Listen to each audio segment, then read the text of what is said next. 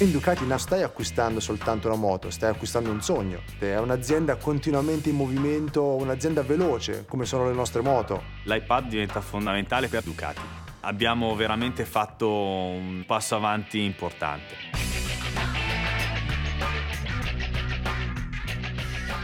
Nel 46 Ducati ha iniziato a produrre moto da corsa fino ad oggi dove si ricercano gli estremi di quello che è possibile fare con quello che si conosce oggi dal punto di vista tecnologico. Distribuiamo i nostri prodotti in 88 paesi nel mondo e lo facciamo attraverso una rete di circa 1000 concessionari. Il problema principale in passato è stato il fatto di avere tanti sistemi diversi per comunicare con i nostri concessionari.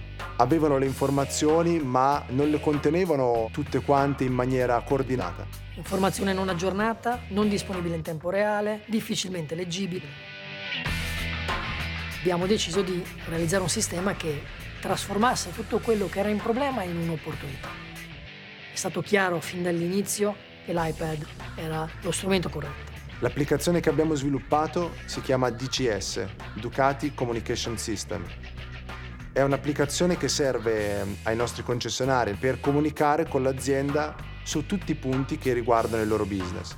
Quindi da questa applicazione i concessionari possono ordinare una moto per un cliente, possono configurare una moto assieme al cliente, quindi montare gli accessori che il cliente decide di mettere sulla sua moto. All'interno della nostra fabbrica si realizzano le moto con la stessa cura che abbiamo messo nello sviluppare il nostro sistema. L'applicazione vuole avvicinare il cliente all'interno di questo mondo Ducati di contatto tra dealer e casa madre è stato rivoluzionato grazie al programma e eh, grazie ad iPad.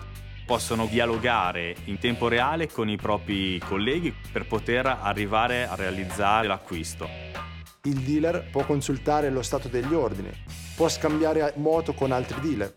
Il dealer può anche fare una garanzia oppure vedere la storia di quel veicolo oppure può fare tutte quelle attività che riguardano appunto la manutenzione della moto direttamente nella piattaforma. L'iPad ci permette di essere veloci, di avere l'informazione giusta. Il cliente sta partecipando alla costruzione del proprio sogno grazie a iPad.